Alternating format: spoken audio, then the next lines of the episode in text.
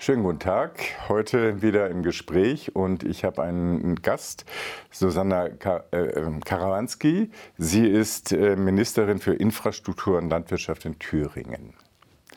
Ich begrüße Sie recht herzlich, freue mich, dass Sie gekommen sind. Sie haben ja ein relativ umfangreiches Themenfeld, sind aber auch kein Neuling. Ich würde Sie bitten, den Zuschauern ein bisschen so ihr, kurz Ihren Werdegang zu, zu sagen, damit man ein bisschen Eindruck hat, mit wem man zu tun hat.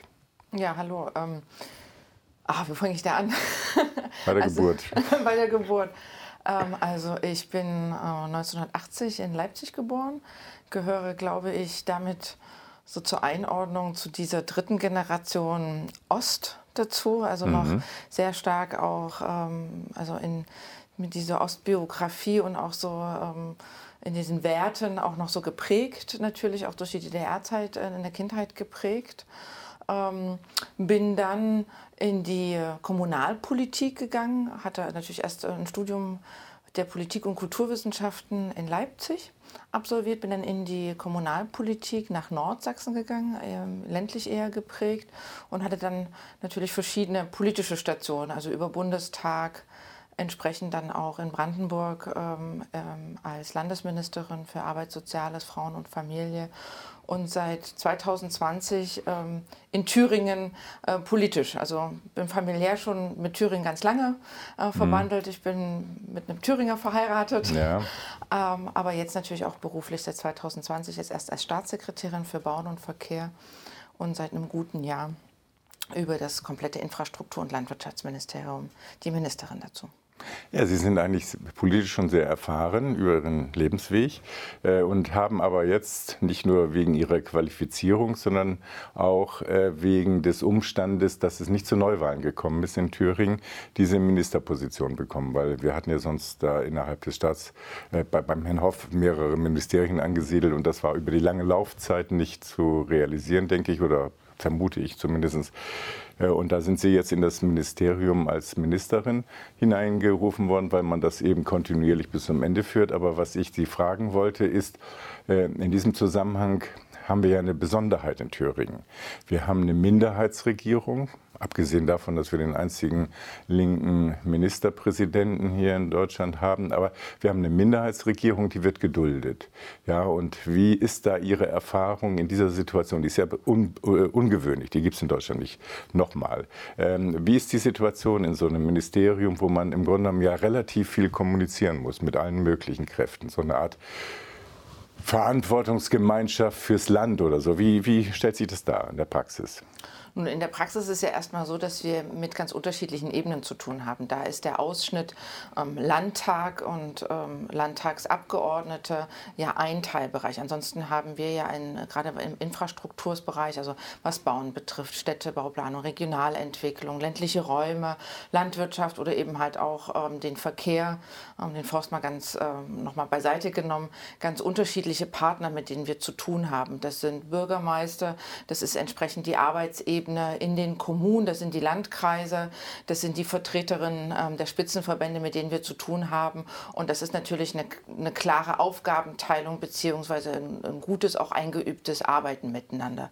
Die Sondersituation, ähm, die wir tatsächlich gerade in Thüringen haben, dass wir eine Minderheitenregierung sind, ähm, aber nichtdestotrotz handlungsfähig sind, ist natürlich eine besondere. Also wenn wir gerade den letzten Freitag schauen, Sonderplenum des Thüringer Landtages, also unglaublich schnell hat hier die Landesregierung ähm, gemeinsam ähm, mit den politischen Kräften ähm, im Landtag es geschafft, ähm, hier für eine Verlässlichkeit zu sorgen, für die Unternehmerinnen, für die Bürgerinnen, ähm, für ähm, Vereine, Verbände und hat ein Sondervermögenspaket von mehr als 400 Millionen auf den Weg gebracht und damit erstmal gezeigt, wir lassen niemanden auf der Strecke, sondern es ist uns wichtig, alle jetzt in dieser besonderen, herausfordernden Krisensituation mitzunehmen.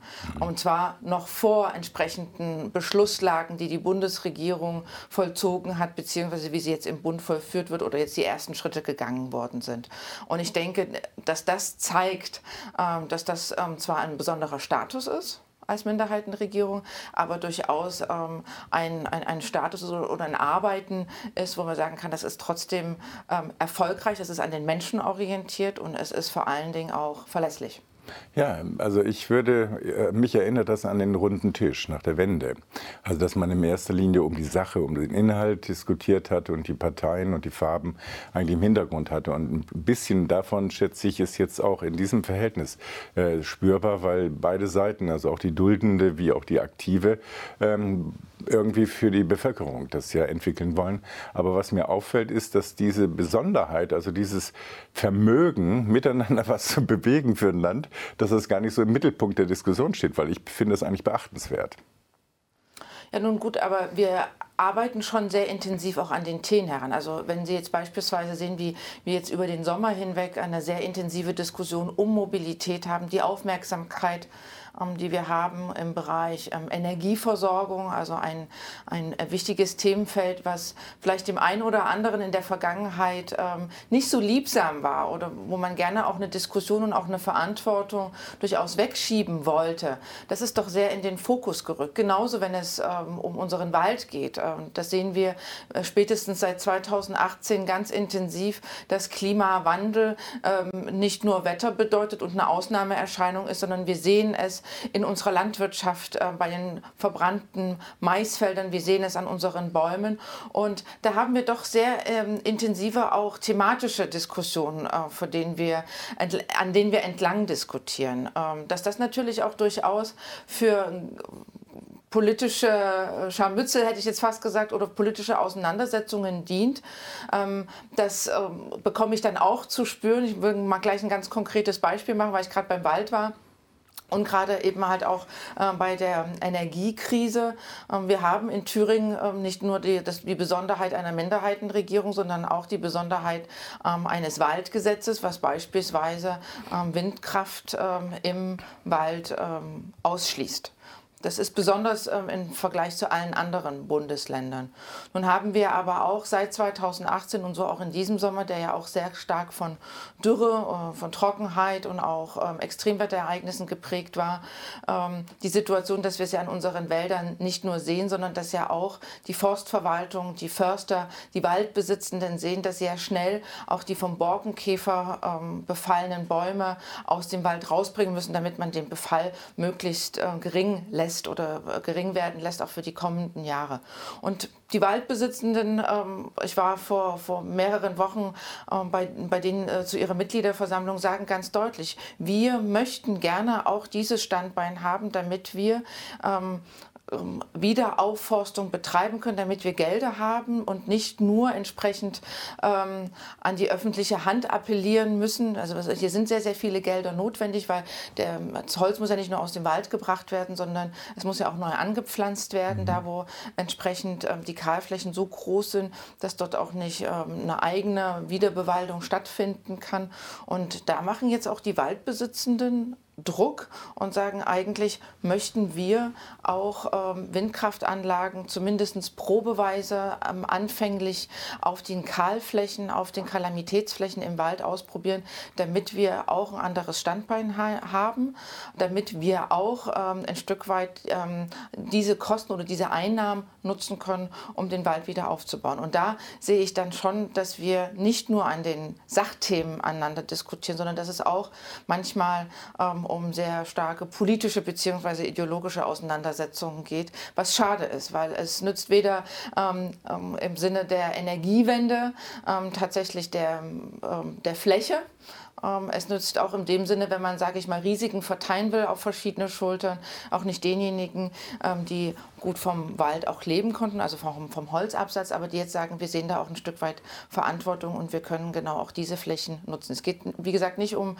äh, da, wo äh, es gut im, im, Saft steht, sondern vor allen Dingen da, äh, wo die Kahlflächen sind, da was zwar noch als Wald zählt, aber erstmal wieder bewaldet werden muss. Ja, wobei dieses, dieses Thema, ähm, das fällt mir jetzt gerade ein, in, in ähm, Schwarzwald, ich habe da lange Zeit gelebt, 80er Jahre, da gab es auch gigantische Schäden durch, durch äh, Stürme.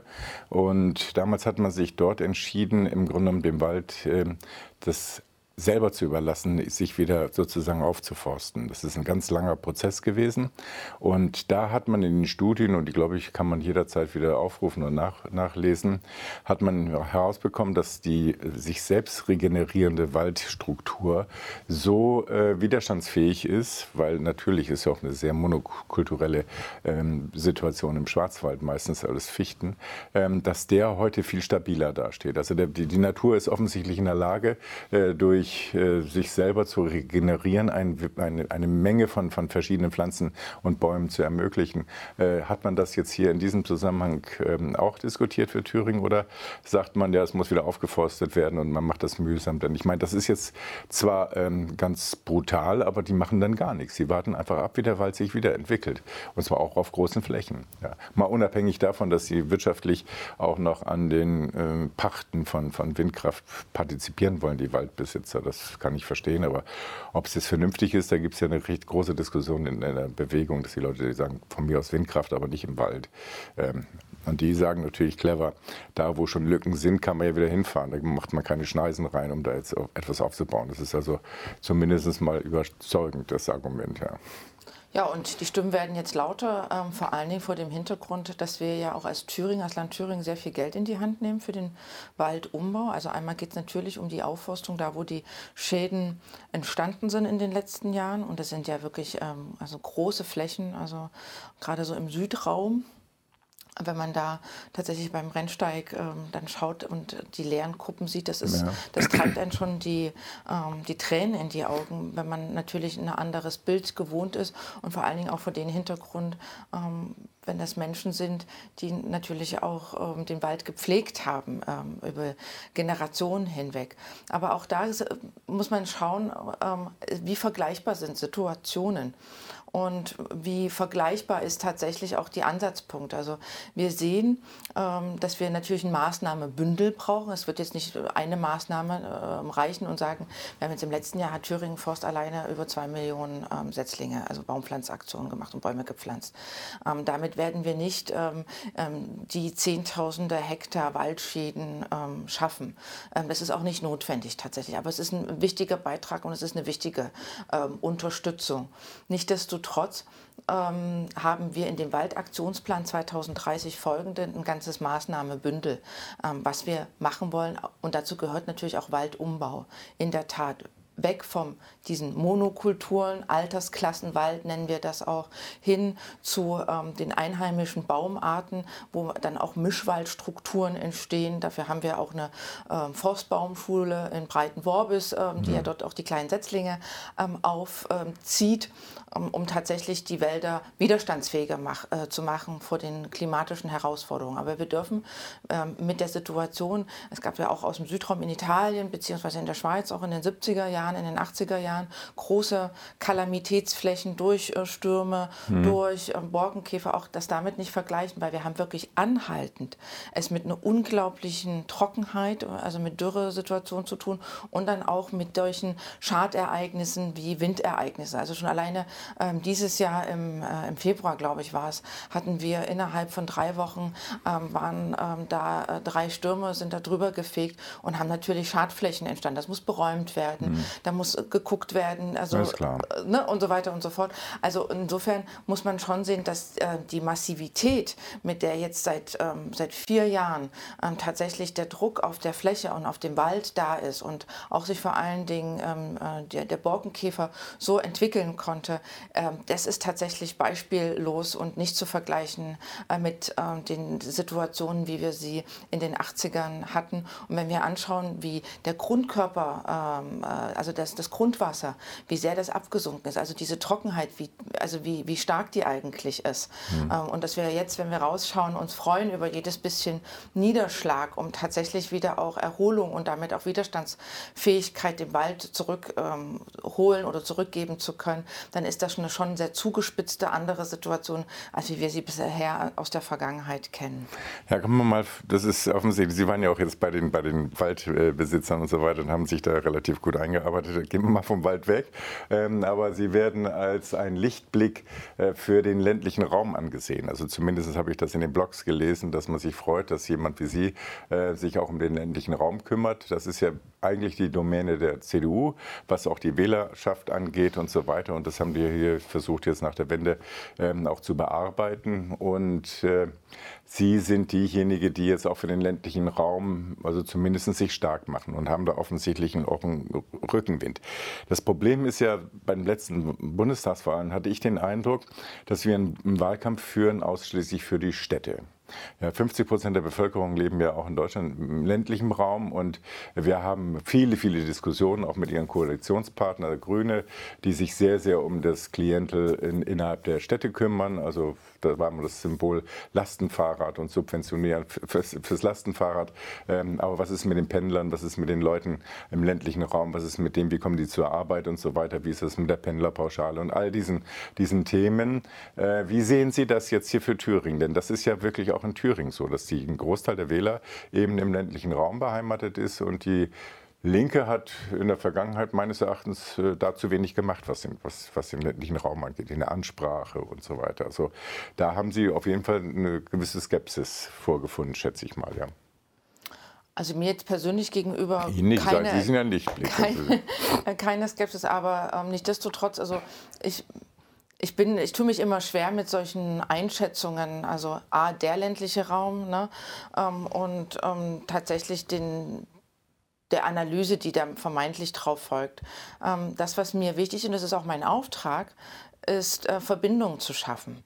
Natürlich haben wir in Thüringen anders als in anderen Bundesländern jetzt nicht ausgemachte Metropolregionen. Schaut man jetzt beispielsweise in den hessischen Raum oder eben halt auch in den brandenburgischen Raum, ähm, wo es sozusagen eine Großmetropole gibt, die ja durchaus positive Effekte in den ländlichen ähm, Raum geben kann, aber genauso auch die, das Risiko birgt, natürlich auch so wie so ein Staubsauger ähm, zu fungieren. Das hat ja immer sein Für und sein Wider. Thüringen ist sehr ländlich geprägt und auch durch sehr waldreichen ländlichen Raum Raum ähm, geprägt. Und die Aufgabe, ähm, die ich jetzt habe und die wir auch als ähm, Infrastrukturministerium wahrnehmen, ist genau ähm, diese Verbindung zu schaffen. Also deswegen habe ich auch beispielsweise meine Sommertour unter ähm, das Motto Stadt, Land, Zukunft ähm, mhm. gestellt. Wir können nicht ohne die Städte. Sie erbringen wichtige kulturelle Funktionen. Hier gibt es ein Orchester, hier gibt es Museen, hier gibt es äh, in Erfurt beispielsweise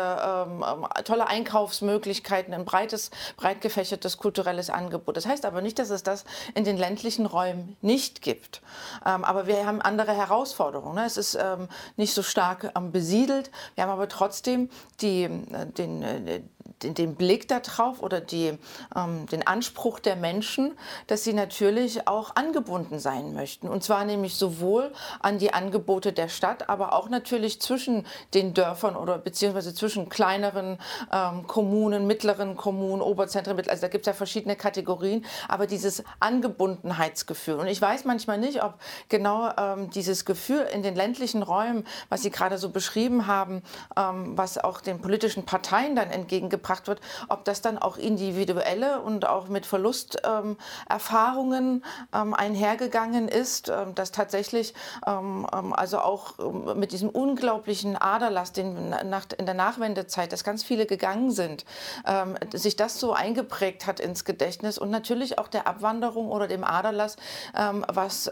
Industrie betrifft, was äh, Unternehmen betrifft, was Handwerkerinnen betrifft. Das hat sich jetzt in den letzten 30 Jahren anders wieder wieder aufgebaut. Da ist auch Unglaubliches geleistet worden. Da ist man auch stolz. Also ich habe Dörfer, die machen mit bei der europäischen ähm, Dorfwettbewerb und, und ähm, wir haben auch unser Dorf hat Zukunft ist ein, ist ein toller äh, Wettbewerbformat, wo sich ähm, Dörfer, Dörfer und Dorfverbunde ähm, ähm, bewerben und sagen, was sie alles schaffen und was sie schaffen wollen. Da geht auch eine Kommission rum. Das erfreut sich große Beliebtheit und das schweißt auch zusammen. Das ist äh, wichtig. Aber nichtsdestotrotz gibt es auch diese negativen negativen Erfahrungen. Und ich bin mir nicht sicher, ob wir jetzt gerade vor dem Hintergrund der jetzigen ähm, Krisensituation, die sich jetzt ganz konkret für Leute zuspitzt und jetzt auch ganz konkret im ländlichen Raum zuspitzt, nämlich vor der Frage, ähm, von Teuerung ähm, wird es teurer im Einkaufsregal, es wird teurer, ähm, wenn ich äh, auf Arbeit fahren will, jetzt egal, ob ich ähm, mit dem ÖPNV fahre oder mit dem Auto fahre. Und mein Wohnen wird teuer, also im, mit den Energiepreisen. Und da, glaube ich, spitzt sich wieder eine Situation zu, das sehen wir ja auch, ähm, äh, was äh, durchaus ähm, Demonstrationen betrifft, beziehungsweise wie sich Menschen beteiligen oder wie sie, wie sie auch ihren Unmut Luft machen, wieder eine zugespitzte Situation wiederfinden, dass die Menschen, die sich seit 30 Jahren engagiert haben, auch im ländlichen Raum, in unseren Thüringer Gebieten, in den Mittelzentren, in den Kommunen, dass die jetzt ihren, ihre, ihr hart erkämpftes schwinden sehen. Und das sind nämlich genau die, die ja vor Ort leben leben und die, die, die wir ja auch ansprechen wollen, für die wir ja auch letztendlich Infrastruktur betreiben. Wir bauen ja nicht Straßen oder schaffen landesweite Busverbindungen, äh, damit wir sagen können, ah, es fährt ein schöner Bus ähm, oder, oder äh, versuchen, äh, Strecken zu reaktivieren, sondern weil wir ja genau diese Verbindung zwischen Stadt und Land schaffen wollen, zwischen den ländlichen Regionen. Ich denke, Thüringen könnte ein Modellland werden, diese Verbindung, gerade weil wir keine großen Städte haben, sondern relativ überschaubare Verbindungen. Und ähm, meine Idee ist eher eine andere andere zu sagen. Also hat die Politik eigentlich das Augenmerk darauf gelegt, eine dezentralere äh, Verantwortung zu machen. Das heißt auch in der Investition und so weiter, dem Gemeinden und dem ländlichen Raum mehr, mehr Möglichkeiten zu geben. Sie sehen das ja unter anderem da, dass durch Eigeninitiative der Bürger, Ettersburg jetzt zum Beispiel, sich da einen eigenen kleinen äh, Versorgungsladen wieder aufbaut. Ne? Das sind also Defizite, die ja entstanden sind über die letzten 30 Jahre. Man hat eine andere DDR-Erfahrung gehabt auf dem, im ländlichen Bereich und jetzt gibt es das alles nicht mehr. Es gibt kein, keinen Pfarrer mehr, es gibt keine, keine Kneipe, es gibt keinen, keinen Laden und so weiter. Und jetzt merkt man auch, wenn ich diesen ländlichen Raum und wenn ich dieses Dorf lieben will, dann will ich eigentlich auch letztendlich vielleicht auch mal äh, dort einkaufen können. Und da sind die Leute jetzt so selber aktiv. Also die Förderung in diese Richtung ist ja da. Es gibt ja, ja. solche Unterstützung.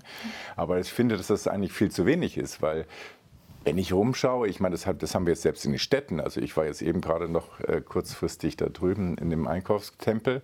Äh, die, die Geschäfte machen zu. Also wir haben eine Situation, eine Ausdünnung von, von den Angeboten und so weiter und so fort. Und das findet man im ländlichen Raum natürlich noch viel mehr insgesamt. Da geht vieles den Bach ab. Aber wenn die Bürger selber Initiative ergreifen, also wenn die motiviert sind, manchmal brauchen wir ja nur Saatgeld, so kleine, kleine Förderung, eben auch bei, bei all den Aktivitäten, dann wundert man sich, was die auf die Beine stellen können. Auch die machen auch viel ehrenamtlich, die Leute. Also viel mehr als zum Beispiel jetzt in der Stadt, wo die Leute dann sagen, ja, das ist die Bonusgesellschaft, das müssen die machen oder jene oder so, das muss der Bürgermeister machen.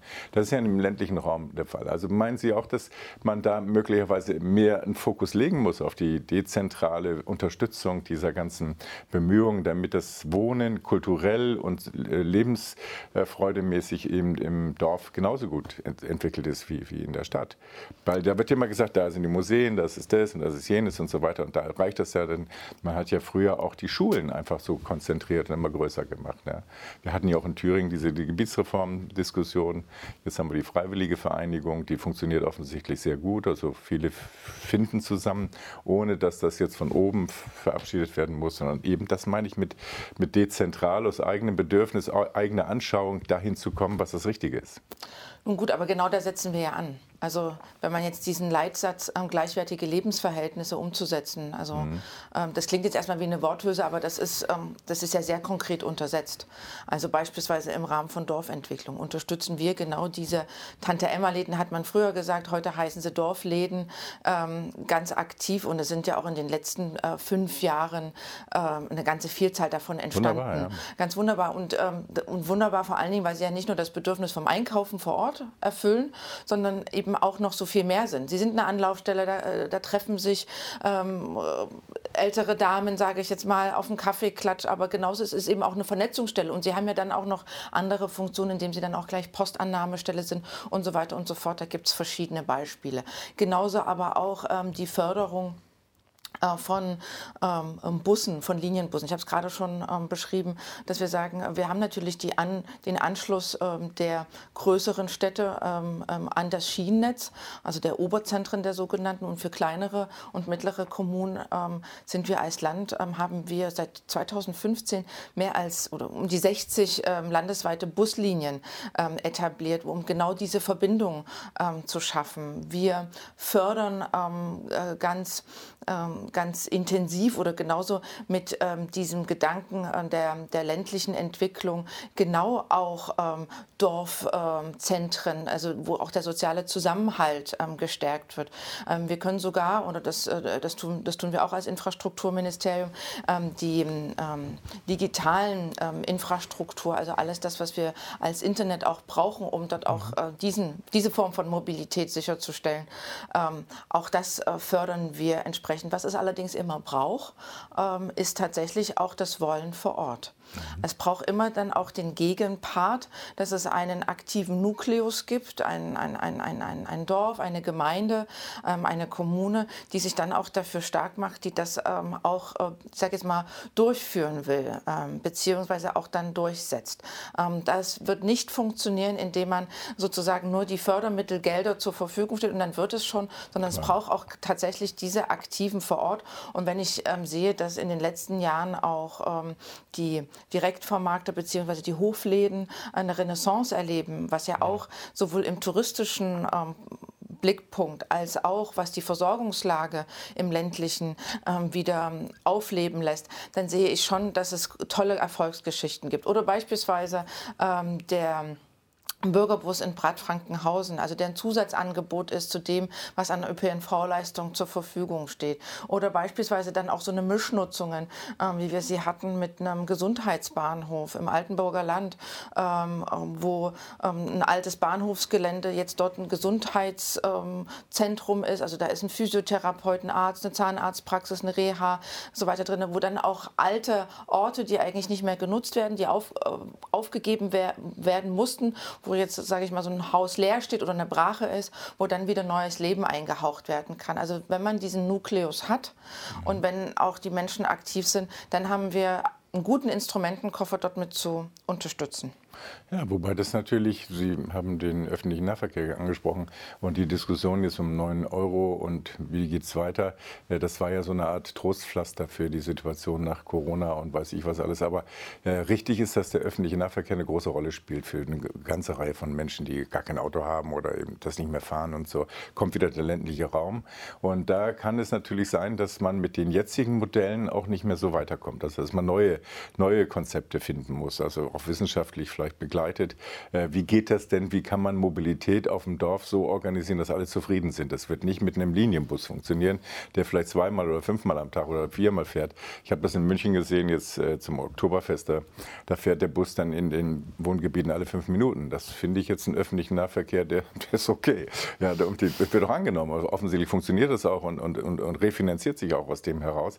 Ähm, und das ist ja für den ländlichen Raum nicht anzubieten. Sowas kann man nicht finanzieren und ist auch gar nicht sinnvoll sinnvoll. Da wäre es eher so was Rufenmäßiges, wie Sie sagen, Bürgerbus oder so etwas, so Strukturen zu entwickeln, die ganz neu aufgebaut sind. Wenn wir jetzt Internetverbindung in den ländlichen Raum gebracht haben, irgendwann wird das ja mal hoffentlich insgesamt erledigt sein, keine weißen Flecken mehr, dann ist das natürlich eine Frage, wie kann ich das mit dem Handy oder so mir organisieren, dass ich abgeholt werde oder dass Fahrgemeinschaften gebildet werden und dass man kleine Gruppen bildet oder so, die öfters einkaufen zur gleichen Zeit und so weiter. Da, da ist ja noch viel Luft äh, in die Richtung. Richtung, dass das kostenmäßig vielleicht günstiger sogar wird, ja, wenn man das so organisiert. Aber man muss es in irgendeiner Weise in eine neue Zeit denken oder weiß ich, so stelle ich mir wenigstens mal die Zukunft vor. Ähm, denn dass immer jetzt der öffentliche Nahverkehr da im Kreis fährt mit leeren Bussen äh, zur falschen Zeit, das ist also keine Zukunft, glaube ich. Genau, Mobilität ist kein Selbstzweck, sondern muss die Menschen also an ihre Bedürfnisse auch anknüpfen. Ähm, ja, was ist die Erwartungshaltung von den Menschen? Das ist ganz spannend. Dazu haben wir ja jetzt nochmal aufgerufen oder habe ich aufgerufen, sich an einer Bürgerbefragung zu beteiligen. Die ist, hat seit gestern gestartet, läuft bis Ende November. Und ich bin ehrlich gesagt total überwältigt von der Resonanz. Also wir haben innerhalb von 24 Stunden über 700 ähm, Menschen, die Antwort geben auf die Fragen, was habe ich für ein Mobilitätsbedürfnis, was ist mir wichtiger oder mhm. was brauche ich? Möchte ich ähm, sozusagen tatsächlich eine Taktung haben oder möchte ich anrufen, möchte ich, möchte ich es digital nutzen? Also ich kann auch jeden nur dazu aufrufen, tatsächlich sich auch zu beteiligen, ist ganz einfach auf unserer Webseite www.thüringerinfrastrukturministerium.de. Ähm, also da kann man, äh, kann man sich beteiligen, weil wir sind darauf angewiesen, ähm, zu wissen, was Menschen wollen. Also man kann natürlich wissenschaftliche Studien mit zugrunde legen. Das ist auch wichtig. Das ist da notwendig, wo wir vor allen Dingen in, in neue Konzepte gehen, also wo tatsächlich jetzt Regelverkehr sich abwechselt mit ähm, diesen On-Demand-Diensten, wo ich anrufen kann, beziehungsweise per App mir etwas bestellen kann, beziehungsweise wo es darum geht, um neue Antriebstechnologien oder auch Reaktivierungsstrukturen. Ähm, da haben wir jetzt auch einen Prozess aufgesetzt, äh, Masterplan Schiene, wo wir sagen, also da, wo wir ähm, ähm schon Schienenstrecken haben, die stillgelegt worden sind, beziehungsweise die wieder reaktiviert werden können, dass wir das nicht einfach nur sagen, ja, reaktivieren wir mal, weil es schön ist. Wir haben eines der dichtesten Netze in Thüringen, sondern auch das unter dem äh, Faktor und unter dem Blickwinkel, was ist denn notwendig, was ist sinnvoll und was äh, knüpft an auch die Bedürfnisse in der Region beziehungsweise bei den Bürgerinnen an und was ist auch machbar. Also das unterziehen wir dann auch tatsächlich so einer systematischen Betrachtungsweise. Und da ähm, wo es tatsächlich darum geht, äh, wie, wie können wir in den Regionen ein Angebot vorhalten, was an, an das Bedürfnis, also was von den Bürgern, von den Menschen herausdenkt. Ähm, da werden es tatsächlich ein Mix sein. Also dieser berühmte Model Mix, äh, von dem dann äh, die Verkehrsingenieure ähm, sprechen, beziehungsweise auch die Wissenschaft spricht, ähm, ist genau jenes, dass es eben nicht ähm, eine Taktung, eine Buslinie geben wird, die alles immer abfährt, sondern tatsächlich ein ganzes Set an Möglichkeiten. Also also mit Zubringerbussen, mit Anrufbussen, mit Bürgerbussen. Und da haben wir schon gute ähm, Piloterfahrungen gemacht. Ähm, Bad Frankenhausen ist beispielsweise eins, äh, eins, wir haben aber auch noch, äh, noch weitere, wo ähm, dort ähm, Bürgerbusse bzw. Ehrenamtsbusse das, Ergeb ähm, das ähm, Angebot ergänzen und wo es im Ergebnis eben auch keine, keine Konkurrenzveranstaltung zu den Unternehmen, also zu den Verkehrsunternehmen darstellt, aber nicht Nichtsdestotrotz, ähm, es wird nur auf lange Zeit vielleicht günstiger, wenn wir Mobilität tatsächlich wegdenken von unserem Auto oder von jeder individuell. Und da ist der öffentliche bestellte Personennahverkehr zu etwas, was wir als komplette Mobilitätspalette sehen. Und dafür wird es nicht werden wir alle nicht drum kommen, tatsächlich ähm, in Infrastruktur, in Schienennetz, in Straße ähm, auszubauen. Und das ist genau dann der Streitpunkt auch. Ähm, 9 Euro Folgeticket. Ähm, es hat eine unglaubliche Popularitätswelle gehabt ähm, in den drei Monaten dieses 9-Euro-Ticket. Bei manchen hat es aber auch Frust produziert, nämlich ja. da, wo natürlich die Strecken sehr nachgefragt waren, bei den Pendlern, die auf einmal ihre Züge voll gesehen haben ja. Ähm, oder dann eben auch diese Ansprüche, ein Fahrrad und einen Kinderwagen mitzunehmen oder als Rollstuhlfahrer ähm, entsprechend dann ähm, ähm, dort eingeschränkt nur äh, unterwegs sein zu können, beziehungsweise dass dann die äh, Züge übervoll waren. Und da muss man sich so ehrlich machen und sagen, ja, wenn wir das wollen, wenn wir ein bundeseinheitliches, kostengünstiges Ticket haben wollen für die Bahn, ist das das eine. Darüber müssen wir reden. Aber das heißt nicht, dass damit ähm, schon die Fragestellung erledigt ist, wie sieht es eigentlich mit dem Ausbau aus von dem, wo, wo, es fährt. Und da brauchen wir aber Geld dafür. Natürlich. Das, ist, das ist natürlich mit den Kostensätzen und mit dem, wo wir bislang, wie wir Verkehre finanzieren, nicht zu tun. Und da bin ich einfach für eine, ähm, eine ehrliche Debatte, wo wir sagen, okay, wir haben jetzt als, äh, als äh, Verkehrsminister gesagt, wir brauchen jetzt erstmal 1,5 Milliarden mehr für die Infrastruktur. Ähm, wir brauchen darüber raus noch mehr Geld für die gestiegenen Energiepreise, weil uns nützt das beste Nachfolgeticket nichts, ähm, was sowohl nicht im ländlichen fährt, also wir müssen da das Netz ausbauen, erstmal halten, dann ausbauen. Mhm. Und es nützt uns vor allen Dingen nichts, wenn bis dahin ähm, die Verkehrsunternehmen bis zur Einführung von so einem Ticket, so einem dauerhaften Ticket, die Verkehrsunternehmen nicht mehr existieren, weil sich schlicht und ergreifend mit den gestiegenen Kosten, mangelndes Personal, was es auch an verschiedenen Stellen gibt, einfach dann nicht mehr existent sind. Also es braucht da schon auch wieder da das Maßnahmenbündel. Ja, Sie haben das deutlich gemacht, dass äh, auch in dem Interview jetzt, jetzt letztens, dass es im Grunde um den Ausbau der Infrastruktur geht und dass es mal sehr viel Geld für. Das hat mit dem 9 Euro oder 45 Euro oder so überhaupt nichts zu tun. Sondern wir haben eine Situation in Deutschland, dass es die Infrastruktur insgesamt marode ist. Das sind die, wenn man sich die Autobahnen in Deutschland anschaut, wo überall Baustellen sind, wo etwas gemacht wird, die Brücken, die zurzeit in, in Arbeit sind und die anderen, die noch in Arbeit kommen müssen, das sind ja Tausende. Äh, wir haben eine relativ heruntergewürfte erwirtschaftete Infrastruktur, abgesehen davon, dass sie noch ausgebaut werden muss in, digitaler, im digitalen Sinne. Und da muss man sich eigentlich mal ganz, äh, ganz deutlich äh, äußern, was es alles bedarf an, an Investitionen. Und wenn ich sehe, dass ein Sondervermögen aufgelegt wird, um die Bundeswehr oder weiß ich was alles da äh, zu finanzieren oder im Grunde genommen die großen Konzerne, die keine Steuern in Deutschland bezahlen, aber im Grunde genommen an Covid und an allem partizipiert haben, wie Amazon, die wissen gar nicht, wohin, wo ihre Gewinne gelaufen sind. Und das war noch vor der Energiekrise. Ähm, da haben wir natürlich eine Riesenproblematik. Einerseits muss, muss die öffentliche Hand viel, viel Geld in die Hand nehmen und andererseits ähm, muss sie auch das Geld kriegen. Und der Bürger ist mit dem, was er jetzt zurzeit äh, abdrücken muss, ist er, glaube ich, so an dem Limit angelangt. Den kann man nicht weiter auspressen oder durch Tricks vielleicht oder so. Aber im Grunde genommen, wir sehen das ja, die Armutsberichte gehen in eine bestimmte Richtung. Das ist möglicherweise noch der Versuch, jetzt alles irgendwie durch Sonderabgaben und so weiter äh, für den Augenblick zu lösen. Aber da ist nicht mehr viel zu holen. Wo holt man das Geld jetzt her? Naja, also deswegen war es ja auch so wichtig, dass jetzt dieses Sondervermögen in Thüringen für die kleinen Unternehmen, für die äh, Liquiditätshilfen, die ja aufgelegt werden soll, aber auch nicht nur für die Unternehmenschaft, also nicht Wirtschaft, sondern es geht tatsächlich um den gesellschaftlichen Zusammenhalt. Also da gehören eben genauso auch Vereine dazu, soziale Einrichtungen, Krankenhäuser, Verkehrsunternehmen sind auch mit in dem ähm, äh, Thüringer Sondervermögen drin. Und das ist so wichtig, um genau jetzt diese Durststrecke ähm, ähm, erstmal zu überwinden und ähm, dafür das ähm, Überleben ähm, auch der Unternehmen und der Menschen und damit aber auch der Vereine und der Strukturen, die ja auch wiederum im ländlichen ja auch so wichtig sind und tragen, dass die nicht abgebaut äh, werden, ne? weil die werden ja auch finanziert von den Kommunen zum Teil oder eben auch ähm, durch andere Sozialträger, Wohlfahrtsverbände und wenn die entsprechend ihre Kosten ähm, steigen, werden die Freiwilligenleistungen gekürzt und das ist, deswegen ist das so wichtig, dass wir das jetzt ähm, auf den Weg gebracht haben. Aber ähm, wenn wir natürlich jetzt nach, ähm, in der Bundesrepublik ähm, schauen,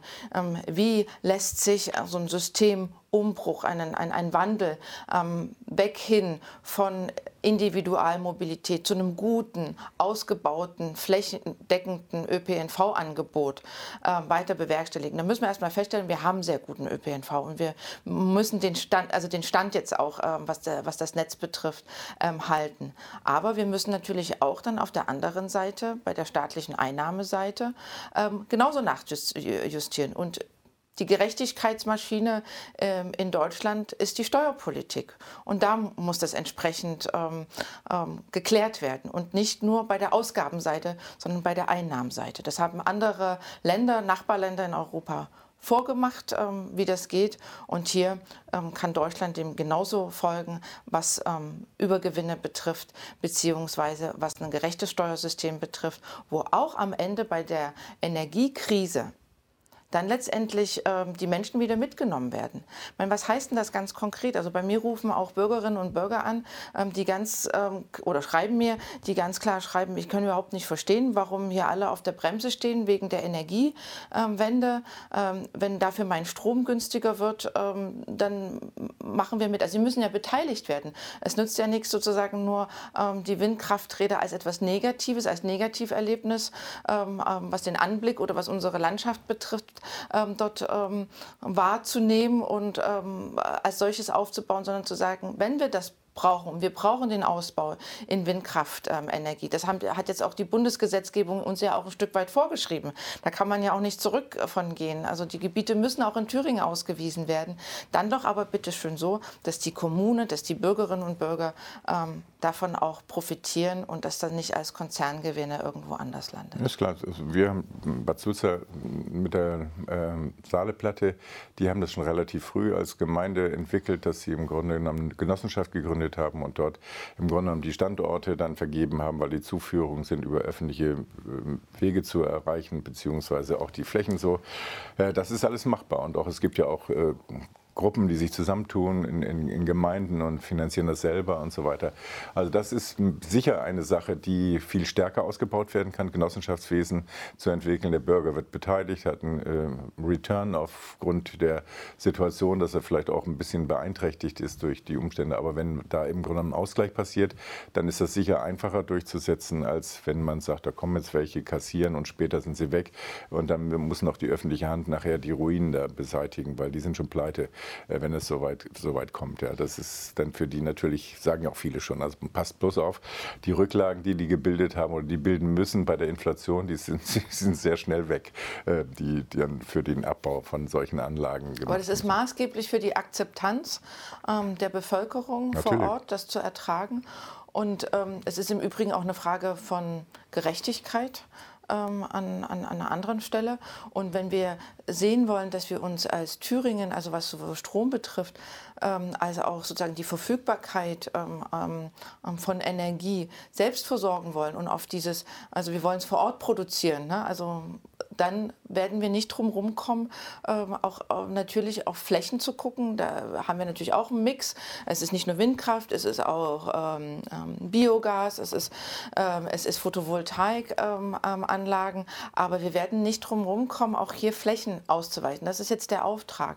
Ähm, auch in die Regionen und damit auch in die Planungsgemeinschaften der Region. Aber wenn die Menschen beteiligt werden, dass sie A mitreden können, dass es für sie transparent ist, dass sie wissen, was da passiert. Und das haben wir jetzt mit dem Landesplanungsgesetz ja auch entsprechend nochmal vorgelegt. Das ist auch ähm, digital möglich. Ich muss jetzt also nicht jetzt irgendwie nur ähm, in einen Raum, ähm, wo das ausgelegt wird, zu einer bestimmten Uhrzeit hingehen, sondern ich kann mich daran beteiligen. Ich kann mhm. auch meine Einwände formulieren. Ähm, aber wenn wir nicht daran ähm, grundlegend ähm, arbeiten, dass die Menschen auch ganz reell was in ihrem Portemonnaie zurückfließt dahin, dann werden sich die Ängste, die ich vorhin beschrieben habe, die Ängste, es wird teurer im, äh, im äh, beim Einkaufen im Regal. Es ist teurer bei, meinem, äh, bei meiner Mobilität, bei meinem Weg auf Arbeit und es ist teurer in meinem Wohnen. Werden wir diese Ängste nicht ähm, auffangen können, weil es berechtigte Ängste sind. Sie rütteln an den Grundfesten, also, also auch an Existenzängsten. Und wir werden sie nur beantworten können, indem wir sagen können, Politik sorgt vor und Politik schafft ähm, einen Mechanismus, dass Menschen, Unternehmen, leben können, beziehungsweise auch da, wo sie ihr Zuhause haben, ähm, darin auch bleiben können. Mir fällt dabei nur ein, also das eine völlig richtig, fällt auch wieder dezentral, also die Leute mitnehmen, möglicherweise so eine Art Vorkaufsrecht, also wenn eine Windanlage aufgebaut wird, sofort, sofort wird als erstes, gibt es eine, äh, eine Genossenschaft, die sich bildet und die ist dann verantwortlich oder so, dass man so Vorrangsschaltungen macht, dass man da im Grunde die Leute mitnimmt, aber äh, das, das ist das eine. Das andere ist, äh, dass wir eine, natürlich eine Situation haben, was die Energie angeht, das ist ein Prozess von vielen, vielen Jahren. Und jetzt, was im Augenblick passiert, das ist natürlich äh, sehr dramatisch und es wird sehr viel über Blackout geredet und so weiter. Also ich schätze, ich hoffe wenigstens, dass wir keinen erleben, weil wenn wir den ersten erleben, werden wir uns wundern, was, was da passieren wird. Und das ist bestimmt nicht, nicht vorteilhaft für unsere gesamte Entwicklung. Aber ich wollte eigentlich nochmal zurück auf die, ähm, die Verkehrsbedingungen an dem Beispiel Pfefferminzbahn. Äh, Sie haben ja sich auch engagiert in dieser Frage und haben auch äh, im Grunde mehrere Sitzungen mitgemacht.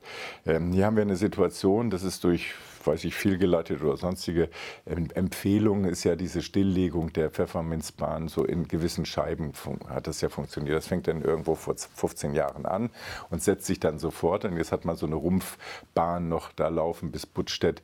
Äh, und dann sind die Bürger, die haben sich auch zu wenig drum gekümmert ist sicher so, dass man das nicht, nicht verstanden hat, äh, was für eine Funktion so eine Bahn haben kann, auch alleine schon durch die Tatsache, dass die Bewertung der Häuser der Leute, die jetzt an der stillgelegten Bahn sind, um 20 Prozent im Wert gesunken sind bei, der, bei dem Ranking von der, von der Sparkasse, das weiß überhaupt keiner, dass es, dass es so ist, als Verschlechterung der, der Verkehrsbeziehungen in einem Raum auf jeden Fall eine Wertminderung oder wertsteigernde Funktion hat.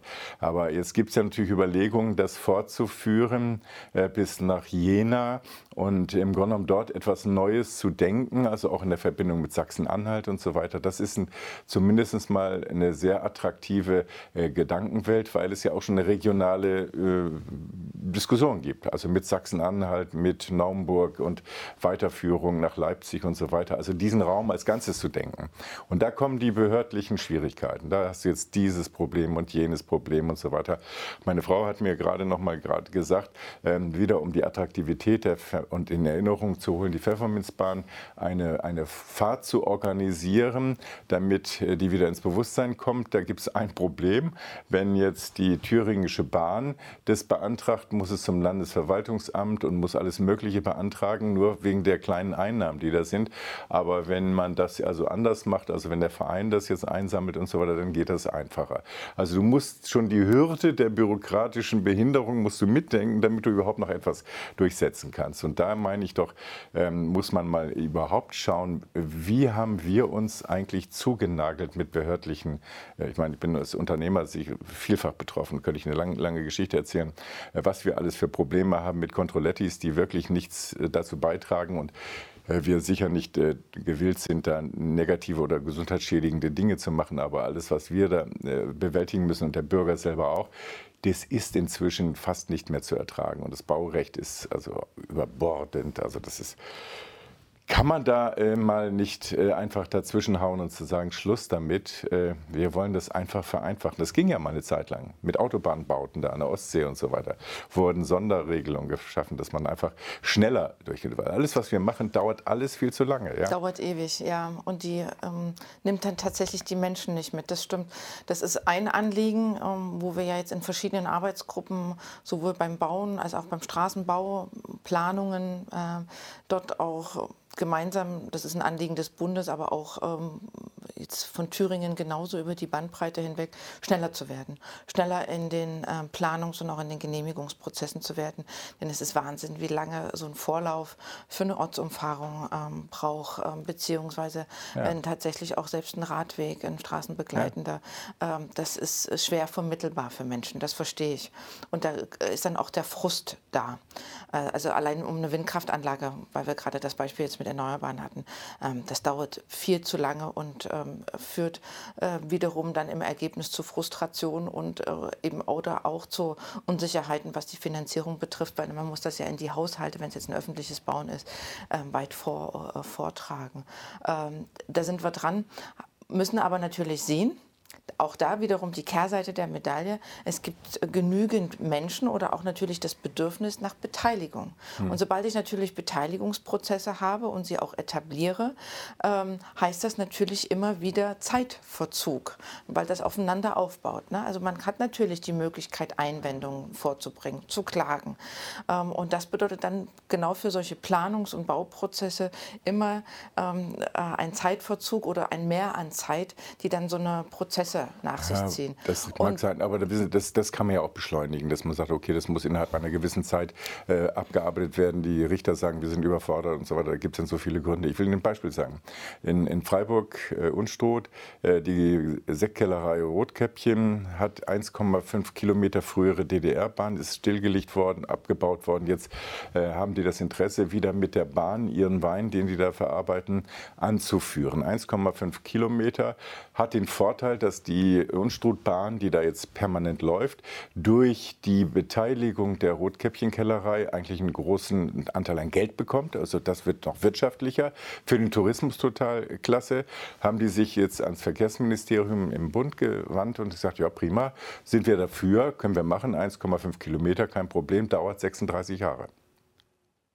Da sagte, das bist du fertig. Da mhm. bist du einfach fertig. Da kannst du mhm. sagen, das halte ich im Kopf nicht aus. Ja, das, das könnte man jetzt fortsetzen und da gibt es ja so viele, so viele Beispiele. Da muss man ran, weil das ist Irrsinn. Das ist vollkommener Irrsinn, das ist Kafkaesk, was wir da vorfinden und so. Und das ist wahrscheinlich werden die Leute äh, schon frustriert, alleine durch diese, durch diese Tatsachen. Also das ist natürlich außerhalb ihrer Möglichkeiten, aber als Partei und als insgesamt alle reden immer von Abbau, von, von Bürokratie, Hemmnissen und so weiter. Und wenn Sie schauen, die letzten 20, 30 Jahre ist nichts passiert, ist jedes Mal nur ein bisschen was dazugekommen. Also das stimmt so nicht. Also man hat natürlich auch die Möglichkeit, ähm, entsprechend auch gehört zu werden, beziehungsweise seine Einwendungen auch zu geben. Um jetzt zu sagen, dass in den letzten 20, 30 Jahren an Infrastrukturprojekten in Thüringen nichts gelaufen ist, ich glaube, da würde man sehr ähm, Unrecht tun, wenn wir gerade sozusagen die Anbindung auch sehen und beziehungsweise was wir für ein Netz vorgefunden haben ähm, in den 90ern und wie das ähm, auch stabilisiert und auch ausgebaut und ausgeweitet worden sind. Aber in der Tat haben wir in Thüringen, was jetzt zum Beispiel das Schienennetz betrifft, ähm, ist äh, die Situation, dass es äh, jetzt im bundesdeutschen Vergleich unglaublich vernetzt ist, also ein starkes Netz ist oder ein weitläufiges Netz ist und gleichzeitig ähm, eine unterdurchschnittliche Elektrifizierungsgrad aufweist. Ne? Und das macht uns zum Beispiel bei der Mitteldeutschland-Verbindung zu schaffen. Gotha-Leinefelde muss in Angriff genommen werden oder wir haben ähm, ähm, auch weitere Projekte, gerade was jetzt Streckenreaktivierung betrifft, Strecken, die aufgegeben worden sind, im Übrigen durch knallharte wirtschaftliche Erwägungen. Also weil ähm, Unternehmen klar gesagt haben, dass sie für einen bestimmten Preis, also Verkehrsdurchführungspreis, nicht mehr fahren können, beziehungsweise dass der Aufwand, also die Kosten nicht mehr lohnt. So. Nun muss man zur Kenntnis nehmen, haben sich, äh, gibt es eine Renaissance der Schiene, der Bahn, also vielleicht etwas, was tatsächlich in der Vergangenheit äh, nicht mit so einem Wert versehen war und jetzt ähm, wieder so ein, so ein Wiederaufleben ähm, erfährt, ähm, wo ich äh, und wir uns als Infrastrukturministeriums rangemacht haben, gesagt haben, wir betrachten das nicht ein, einzeln, das macht keinen Sinn, sondern wir müssen das ähm, einer systematischen Betrachtungsweise unterziehen. Also haben wir einen Masterplan Schiene, so heißt ähm, das Projekt, aufgelegt, wo wir uns genau acht Strecken ähm, genau unter die Lupe anschauen. Da ist die Max- und Moritz-Bahn dran, die Oratalbahn, da ist auch die Pfefferminzbahn ähm, mit dabei, ähm, wo wir nach vergleichbaren Kriterien schauen können, ähm, ist es sinnvoll zu reaktivieren? Wenn ja, unter welchen Kosten bzw. was da getan werden muss. Mhm. Denn nicht alle Vorstellung davon ähm, ist tatsächlich dann auch ähm, in Geld und in Praxis übersetzbar. Ne? Und ähm, Nichtsdestotrotz müssen wir aber auch zur Kenntnis nehmen, bestimmte Räume haben sich anders entwickelt, als sie vielleicht in den 90ern waren oder vor zehn Jahren waren. Ähm, können wir damit auch für Reaktivierung dann für ganze ähm, Siedlungsgebiete oder Räume ähm, wieder sorgen? Bei der Pfefferminzbahn gibt es ja nun schon einen sehr langen aufgesetzten Prozess, wo ja auch ähm, äh, die Chancen jetzt ähm, wieder stärker im Vordergrund stehen und auch sich die Bürgermeister mhm. Ähm, stärker dafür engagieren und, und auch, auch und so, genau ja, Unternehmen sich dazu auch bekennen. Das war vielleicht vor 10, 15 Jahren gar nicht so der nee, Fall. Und es ist auch wichtig, wenn wir eben halt auch so, und deswegen ist, ist, mir das so wichtig, nicht ein Masterplan, um zu sagen, ja, wir haben das jetzt untersucht, sondern vor allen Dingen, weil wir eben, bei, wenn wir die Schiene betrachten, dann auch wiederum den ganzheitlichen Aspekt ähm, sehen, nicht nur den Personenverkehr zu betrachten, das ist das eine, aber da, wo wir ja wirklich die Einsparungen im CO2-Verbrauch haben, ist im Güterverkehrsbereich. Also wir wollen ja wirklich nennenswert den Verkehr, also diese ganzen Lkw-Fahrer oder die Lkw, ähm, ähm, auf die Schiene bringen. Und das würde tatsächlich im Verkehrsbereich, im Verkehrssektor für eine Einsparung und damit tatsächlich dem Klimaschutz ähm, ähm, dienlich sein. Und deswegen ist es so wichtig, dass wir ähm, uns das systematisch anschauen. Mitte nächsten Jahres sollen dann die Ergebnisse vorliegen und wo man dann gemeinsam auch wieder in die Diskussion geht, wie sieht es aus, können wir das finanzieren, ähm, in was für Modellen und dass wir an äh, trotzdem ein Interesse haben, miteinander ähm, im Gespräch zu bleiben, auch mit den Regionen. Das zeigt auch, dass wir jetzt im November noch mal eine Gesprächsrunde machen, ähm, wo wir tatsächlich auch ähm, mit den Bürgern ähm, offen in eine Runde gehen und sagen, äh, was ist eure Erwartungshaltung, was kann man mit Strecken äh, erreichen, was aber auch nicht äh, mit, Re äh, mit Reaktivierung. Also auch da ist natürlich ähm, nicht äh, dann die Erwartungshaltung ähm, da oder beziehungsweise erfüllbar, dass man sagt, wir, wir fahren jetzt hier im Viertelstundentakt, also so wie das Münchner Beispiel vom Oktoberfest. Ähm, Nochmal Landwirtschaft, Ihre Aufgabenfelder. Ich hatte den Weinbaupräsidenten hier der hat mich eine Sache aufgeklärt, das hatte ich nicht so auf dem Schirm. Er sagt, durch die Verordnung durch äh, Europa, durch Brüssel, äh, die Pflanzenschutzverordnung, ähm, ist die Situation Einschränkung des Pflanzenschutzes ähm, dahingehend, dass man zum Beispiel an äh, Mosel möglicherweise 70 Prozent der Anbaufläche stilllegen muss und insgesamt über Deutschland 30 Prozent der Flächen. Das sind immer dort, wo die, wo die Wohneinheiten zu nah an diesen Weinbergen dran sind. Das ist Baden-Württemberg ganz stark. Jeder Ort hat im Grunde ringsherum hat er Weinberge. Also wenn sich das entwickelt und wir haben das ja über die Düngeverordnung genauso. Also dort sind jetzt in Holland und, und, und Niederlande große Aufstände wegen der äh, Existenzbedrohung der Bauern. Aber das im Grunde genommen hier jetzt die Situation ist, wir haben jetzt seit 30 Jahren hier eine total tolle Entwicklung des, des, der, der Weinregion. Die Leute haben es angenommen. Wir sind aus einer Biertrinkerregion zu einer Weintrinkerregion geworden. Ähm, das ist natürlich sehr bedrohlich und kommt von, von, von Brüssel ohne direkte Beteiligung der, der Leute vor Ort. Also was Sie auch sagen, die Leute mitnehmen. Und er sagt, wir haben zwar jetzt Einspruch erhoben, aber wir werden fast nicht gefragt und es kommt von oben, es wird durchgeziegelt. Ist jetzt zurzeit im Augenblick bei den Stilllegungsflächen, haben Sie es ja auch gesagt, glücklicherweise im Augenblick nicht gemacht worden, aber es ist im Grunde genommen etwas, was von, von, von ähm, Brüssel kommt und die Leute können das gar nicht nachvollziehen. Sagen, wie, wie geht das denn eigentlich? Wie können die uns sowas vorschreiben? Ja? Weil die sind ja in der Frage möglicherweise gar, gar nicht legitimiert, äh, uns das vorzuschreiben. Und wir halten uns dran. Also wie ist, die, wie ist Ihre Meinung dazu? Naja, das war zum Beispiel, also die, dass die Landwirtschaft unter sehr, sehr großen ähm, Druck steht aus verschiedenen Richtungen, beziehungsweise was äh, Umbrüche betrifft. Ähm, das also das weiß ich und ähm, das sind ja die Schreiben sowohl von den Spitzenverbänden ganz eindeutig, als auch ähm, befinde ich mich ja auch im direkten Gespräch sowohl ähm, nicht nur mit Bierbrauern, sondern auch mit Weinbauern beziehungsweise auch Ökolandbauern. Ähm, das war auch ein Grund, warum ich ähm, vor zwei Wochen nach Brüssel gefahren bin und ganz konkret ähm, sowohl mit Abgeordneten gesprochen habe aus dem Agrarausschuss als auch mit den beiden äh, Generaldirektoren, einmal sozusagen für Landwirtschaft, aber auch für die Regionalentwicklung ähm, dort nochmal ähm, auch die thüringische Position dargestellt habe. Weil nämlich genau diese Flächenausweisung bzw. diese Pflanzenschutzverordnungen ähm, und den damit ähm, verbundenen Anzahl, was an Düngemittel ähm, oder was an Pflanzenschutz äh, ausgebracht werden kann. Das sind ja sozusagen verschiedene Bausteine jetzt europäischer ähm, Gesetzgebung oder ähm, das, was gesetzt wird und äh, was dann auch letztendlich dann übersetzt wird ähm, in bundesdeutsches Recht und was wir dann auch anzuwenden haben, ist tatsächlich also nicht umsetzbar, beziehungsweise äh, bedeutet eine Verschiebung und eine Verunmöglichung von Land Landwirtschaft ähm, regional. Und wir haben ja ähm, das, uns zum Ziel gesetzt, jetzt ähm, ja eher regionale Wirtschaftskreisläufe, regional bezogene Landwirtschaft ähm, zu betreiben und diese Wirtschaftskreisläufe ähm, ähm, ähm zu schließen bzw. zu vollführen. Und es hat ja auch gezeigt äh, in, während der Corona-Pandemie, dass das richtig ist, dass das der richtige Ansatz ist ähm, und dass es auch die Menschen interessiert, dass es ihnen nicht egal ist, woher ihr Obst und Gemüse kommt, beziehungsweise unter welchen Bedingungen eben halt auch Tiere gehalten werden. Das ist eine sehr, sehr lange und sehr breite und auch sehr empfindliche Diskussion, äh, in der wir uns befinden. Und mir ist es allerdings wichtig, und deswegen war ich, wie gesagt, in Brüssel, um ähm, das zu verdeutlichen, dass also mit dieser Gesetzgebung, also wenn so wie der Entwurf jetzt steht, das tatsächlich so eins zu eins umgesetzt wird, ähm, also auf den meisten Flächen, also im überwiegenden Anteil der Flächen in Thüringen, ähm, keine Landwirtschaft, jetzt egal, ob es jetzt äh, Weinanbau oder eben halt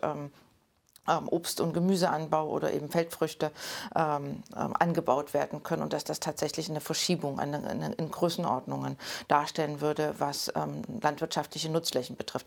Da halt, äh, war mein Eindruck, dass man das verstanden hat, ähm, dass man durchaus ähm, dort noch Änderungen vornehmen wird. Das haben wir auch unisono, also gemeinsam als Agrarminister der Länder, auch dem Bundeslandwirtschaftsminister Cem Özdemir mitgegeben, dass äh, wir nicht jetzt mit dem Willen, äh, eine, eine, eine Landwirtschaft umzugestalten, also auch, ähm, was ja die was jeder von uns, was die Verbraucherin interessiert und äh, ja auch als wünschenswert bezeichnen, nicht so schnell und hauruckig umbauen, dass letztendlich wir ähm, sowohl unseren Schweinehaltern, unseren ähm, ähm, Rinderzüchtern, Milchproduzenten, aber auch den Landwirtinnen und Landwirten damit ähm, nicht die grundlegende, also die Erzeugungsgrundlage ähm, entziehen. Und das ist wichtig, weil wir haben unglaublich viel Bewegung drin. Auch da haben wir in der Landwirtschaft gestiegene Energiepreise. Sie haben auf der anderen Seite Seite gute Einnahmesituation, aber auch die Düngemittelverfügbarkeit oder eben halt was Rohstoffe betrifft, ist mit Ausbruch des Ukraine-Krieges gerade für die Landwirtinnen und Landwirte eine echte ähm, Herausforderung. Wir müssen sehen, dass wir mit dem Ansatz, wo wir sagen, wir möchten beispielsweise Tierwohlkriterien ähm, haben, was die Tierhaltung ähm, betrifft in unseren Betrieben, dass wir das dann auch mit entsprechenden Unterstützungsleistungen und Investitionen und Förderinstrumenten mit unterstützen können. Wir haben das als Thüringen jetzt einen Teil des Weges mitgemacht. Also wir unterstützen das äh, gerade bei den äh, schweinehaltenden Betrieben oder eben auch was äh, Weidetierhaltung betrifft. Aber da muss die Bundesregierung richtig noch in Größenordnungen einsteigen. Dazu haben die entsprechenden Kommissionen auch getagt. Also mhm. Stichwort Borchert-Kommission, wo klar auch ähm, beziffert wurde, was es dafür an Investitionen in den nächsten Jahren braucht, um diese Tierhaltung dann auch in die Stelle und damit letztendlich auch vor Ort umsetzen zu können, damit ähm, die Landwirte ähm, investieren können. Und da reicht es ehrlicherweise nicht dazu, jetzt halbherzig anzufangen mit einer Kennzeichnung nur äh, für Schweinefrischfleisch, was jetzt in Angriff genommen wurde. Und dann reicht es auch nicht zu sagen, äh, was nur alles verunmöglicht wird oder was an, äh, was an Bedingungen an Landwirtschaft gesetzt wird, sondern es muss auch entsprechend der Umkehrschluss folgen, dass auch das Geld zur Verfügung gestellt wird, damit die Landwirtinnen und Landwirte, und das ist auch wie ähnlich wie bei der Infrastruktur, sind langfristige Infra Investitionen, sind langfristige Prozesse, damit die auch Planungssicherheit haben. Ja, man braucht auch diesen Plan und der muss öffentlich bekannt sein, wo man hin will. Also dass die Leute sagen, das finden wir gut, das, das, die Zeit nehmen wir uns, dass wir dorthin kommen, äh, was man vor Ihrem äh, Aufgabengebiet entsprechend gibt es noch viele Fragen. Wohnungsbau haben wir heute gar nicht behandelt als abschließend etwas, was nicht jetzt mit Ihrem... Ist aber auch im ländlichen total wichtig, gerade was den barrierefreien sozialen noch mal wieder einladen, nur zu dem Thema alleine und auch zu den Kosten und zu all, was, was die Menschen bewegt. Aber mir ist äh, bei der Recherche äh, Ihrer Vergangenheit eben auch etwas aufgefallen. Sie haben zu Schweden geforscht ja, politisch. Okay. Äh, mhm. Und äh, mhm. Sie haben ja jetzt eine Wahl hinter sich. Also aus Ihrer Sicht von, einer, von einem Forschungsgegenstand, wie Sie haben sich mit der politischen Situation in, in, Schweden beschäftigt. Und wir haben heute eine Situation, dass wir dort eine mehr, gestern glaube ich ist der Ministerpräsident gewählt worden, eine sehr rechtslastige Regierung bekommen haben. Was ist Ihre Meinung dazu oder Ihre Einschätzung? Denn Sie haben ja einen längeren Blick auf dieses Land offensichtlich ja, die Tendenz ähm, in Schweden, ähm, als ja dort auch rechte Parteien ähm, erst auch in Landtage eingezogen sind oder in Regionalregierungen und dann entsprechend ähm, dann auch auf der nationalen Ebene ist ja auch, hat einen sehr langen Vorlauf. Und das sind ja Tendenzen, die sehen wir ja nicht nur in Schweden, sondern die haben wir ja zuletzt auch bei den Italienwahlen entsprechend gesehen und die sehen wir ja auch bei unseren europäischen Nachbarn. Und das erfüllt mich natürlich ähm, mit Sorge. Das erfüllt mich mit Sorge, ähm, weil ich sehe, dass ähm, man mit guten Argumenten und auch ähm, mit einer Zugewandtheit den Menschen und damit tatsächlich auch allen Menschen bei einigen Menschen offensichtlich nicht mehr ankommt. Dass es doch ähm, einfache Parolen ähm, und dass die, die, vermeintlich einfachere Lösung ähm, äh, abzuschotten wenn man beispielsweise jetzt auch den ähm, Prozess sieht in Großbritannien, also äh, das Stichwort Brexit, Nein zu Europa, zum europäischen Gedanken, Nein zu auch einem friedlichen Europa ähm, und einem gemeinschaftlichen Gedanken, ähm, dass das um sich greift. Und das erfüllt mich äh, mit mehr und mehr ähm, Sorge. Aber ich sehe es natürlich, dass das jetzt kein Prozess ist, der erst seit äh, gestern ähm, mit äh, Wahlen ähm, über ähm, die Gesellschaft gekommen ist, sondern dass das sich natürlich schon sehr lange Bahn bricht. Und das sehen wir ja sowohl auch im thüringischen Landtag als auch auf Bundesebene. Und ich kann nur meinen Teil dafür tun und ähm, mit all den Kräften, die auch dafür für eine Weltoffenheit stehen, aber genauso auch äh, für eine Menschenzugewandtheit. Ähm, denn ich bin der Meinung, Faschismus und Menschenfreundlichkeit ähm, ähm schließen sich einander aus. Ja, für mich ist im Grunde genommen diese, diese Entwicklung, das ist ein lang, langer Lauf, den wir, den wir beobachten. Und wir haben natürlich hier auch die AfD, die mal gegründet worden ist von Eurokritikern und dann im Grunde genommen okkupiert worden ist von eher rechtskonservativ, rechts bis, bis rechtsfaschistischen Kräften. Und wir haben hier die, die Hochburg in Thüringen, äh, dass wir natürlich eine Situation haben, dass die offensichtlich jetzt als einzige äh, Opposition auftauchen. Wenn ich mir das jetzt so anschaue, haben wir eine Situation, Option, zwei, zwei Wege. Einerseits Leute gehen nicht mehr zur Wahl. Die letzte Niedersachsenwahl, 40 Prozent sind nicht zur Wahl gegangen. Und gleichzeitig eine Zunahme der Attraktivität gerade dieser äh, Seite, die dann im Grunde genommen zu manchen Themen das sagen, was die Leute eigentlich normalerweise fühlen. Ja, das, da wird meines Erachtens auch zu wenig getan in der, in der Auseinandersetzung. Und andererseits, um das abschließend zu sagen, sehe ich natürlich mit äh, großer Sorge diese, diese Entwicklung auch der Partei Die Linke, äh, wenn die sich selber zerlegt ins, ins Gegenwärtig und äh, all ihren internen Diskussionen keine, eine, keine Ausstrahlung hat, keine Attraktivität in Richtung äh, der, der Bedürfnisbefriedigung der, der Bevölkerung. Wie beurteilen Sie das? Nun gut, auf der anderen Seite haben wir äh, hier in Thüringen ähm, Bodo Ramelow als linken Ministerpräsidenten, der im Rahmen seiner Bundesratspräsidentschaft gerade in Chile war und dort ähm, als einer der ersten oder der erste ähm, hochrangige ähm, auch Bundespolitiker, ähm, ähm, also sozusagen Colonia äh, Dignidad besucht hat, weil nämlich genau Erinnerungskultur so wichtig ist, weil es nämlich genau wichtig ist, in die Geschichte zu blicken, ähm, wie es schon mal Tendenzen gab und wie Diskurse geführt werden, wie diskutiert wird und wie, äh, wozu eine, eine Vermischung von einfachen Antworten und vermeintlichen ähm, ähm, einfachen Lösungen und ähm, dieses Ohr an der Masse haben, aber bei gleichzeitigen ähm, Demokratieverneinung, was es ja auch ist, sich außerhalb von demokratischen Prozessen zu stellen, ähm, ähm, was das am Ende mit sich führt, äh, was Abschottung, was ähm,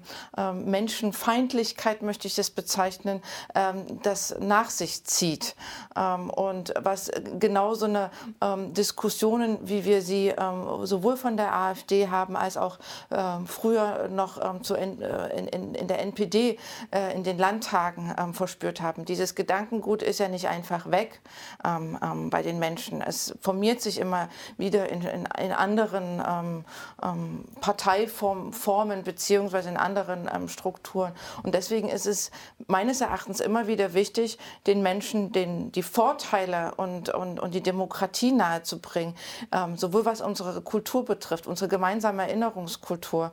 Äh, es bedeutet aber auch, dass wir das auch an unsere jüngere Generation weitergeben müssen, damit tatsächlich der Zuspruch nicht unbesehen in Anbetracht der Geschichte, die äh, erlebt wurde und Zeitzeugen erlebt haben, ähm, das voneinander losgelöst ist, sondern dass tatsächlich ähm, auch unsere Kinder erfahren, ähm, dass, was es für eine schreckliche Zeit auch in Deutschland gegeben hat. Und wenn ich jetzt gerade mit dem Blick äh, in die Ukraine schaue, dieses, dieser Wert, wir haben Frieden in Deutschland, wir haben zwei Generationen Frieden äh, in, in, in Deutschland, dass das auch immer wieder gemacht werden muss und wie schnell alles verloren ist, wie, wie, wie ein Land auf einmal zerstört wird ähm, ähm, innerhalb von wenigen Wochen. Das sehen wir jetzt in der Ukraine. Und deswegen ist es auch so wichtig, ähm, immer wieder auch auf dieses gemeinsame Projekt ähm, Europa ähm, darum zu kämpfen und darauf zu blicken und das auch an die ähm, jüngere Generation weiterzugeben.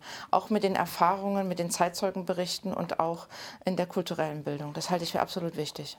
Colonia Dignitat finde ich sehr gut was der Bodo Ramelow da vorhat. Und der Wagner äh, ist jetzt auch dabei gewesen, beratend, was man da machen kann, im Grunde genommen als Erinnerungsort. Aber man darf dabei nicht vergessen, dass die deutsche Botschaft in der Zeit, wo das Ding aktiv war, äh, völlig die Augen verschlossen hat. Also da die Verantwortung der Bundesrepublik, die, die darf da nicht ausgegrenzt werden. Äh, und das Gleiche gilt letztendlich auch für die Hereros. Äh, wir haben das ja jetzt erst, 2022, eine, eine Einigung mit Namibia äh, über die Frage des Genozids Genocids und dieses Völkermordes äh, mit den Hereros und den äh, damit zusammenhängenden Dingen und die Bereitschaft auch jetzt das mit Geld aufzuwenden. Das heißt, das dauert so lange, über 100 Jahre, um so etwas aufzuarbeiten. Und es ist nicht mit nur Symbolpolitik zu tun. Ich denke, da haben wir noch sehr, sehr viel zu machen und müssen uns gerade in Richtung der Zukunft überlegen, wie ehrlich wir uns in all diesen Fragen machen und woher, kommt, woher das kommt. Also das, denke ich, hat, ist eine große Aufgabe. Und da sind wir von mir aus auf einem guten Weg, äh, über die Frage Chile ähm, darüber eben auch ein Beispiel zu geben, dass man im Grunde die Eigenverantwortung auch der deutschen Botschaft und der, Bundesrepublik Deutschland letztendlich auch äh, bei dem Dulden dessen, was, was in Chile passiert ist, äh, das ist zu einer Zeit passiert, wo es noch keine Wiedervereinigung gab. Also dass man das auf jeden Fall mit aufarbeitet, weil ich bin da angeregt worden durch die Verleihung der Goethe-Medaille an jemanden, der in Südafrika auch dieses Thema aufarbeitet und über die Hereros sprach, aber nicht so weit gedacht hat, dass man sagt, ja damals, das heißt noch lange vor den Nazis, hat man im Grunde genommen Völkervernichtung betrieben und im Grunde genommen Ermordung durch Vernachlässigung schon vorgeführt. Und das sind Soldaten gewesen, die später möglicherweise auch diese Erfahrungen ja in, in dem Nationalsozialismus mit angewendet haben. Also ich, ich, verurteile diese Kurzsichtigkeit für den Augenblick zu sagen, das ist es und so weiter. Da muss man dann einen größeren äh, Rahmen ziehen und muss man sich äh, die ganze Geschichte äh, auch der Demokratie in Deutschland und so weiter anschauen. Wir sind am Ende unserer, äh, unseres Gesprächs. War sehr angenehm, mit Ihnen zu reden. Sie haben noch ein großes Feld an Argumenten und sind in allem kompetent äh, aufgetreten. Danke dafür.